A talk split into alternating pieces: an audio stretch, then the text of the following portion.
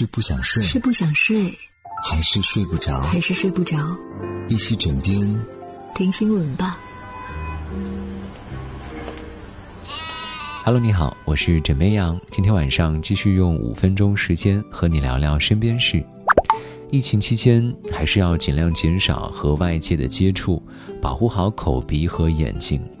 但是你会发现，你总是下意识的会用手摸自己的脸。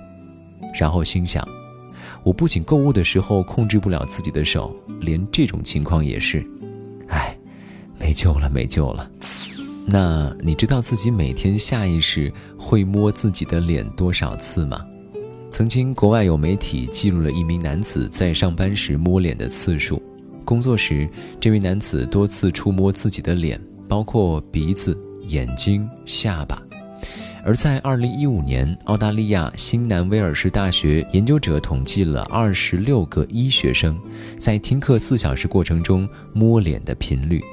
即使是医科生，应该比其他人更能够意识到这样做的风险，但是他们还是会每小时摸自己的脸不少于二十三次，并且频繁地接触眼睛、鼻子和嘴巴，平均下来每四分钟就会摸一次脸。那为什么人们总是忍不住摸脸呢？英国心理学家迪瓦里认为，摸脸的行为存在于所有人的习惯中，这也是人类基因中的一部分。研究表明，胎儿还在妈妈的肚子里时就已经会触摸自己的脸，而每一次告诉自己不要摸脸，其实都是在暗示自己做一些完全不自然的事。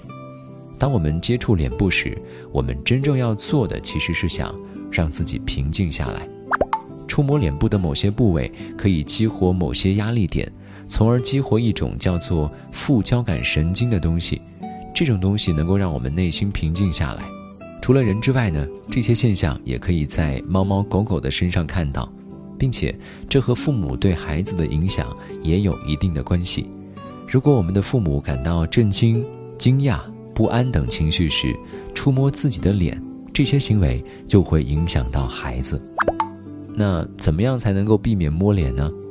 虽然很多人摸脸能够帮助自己更快的冷静下来，缓解部分焦虑，但是在特殊时期，还是应该减少无意识的摸脸行为。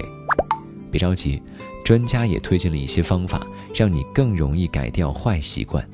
如果你近视，可以选择佩戴框架眼镜，而不是隐形眼镜，从而减少因为眼部不适触摸眼睛的可能。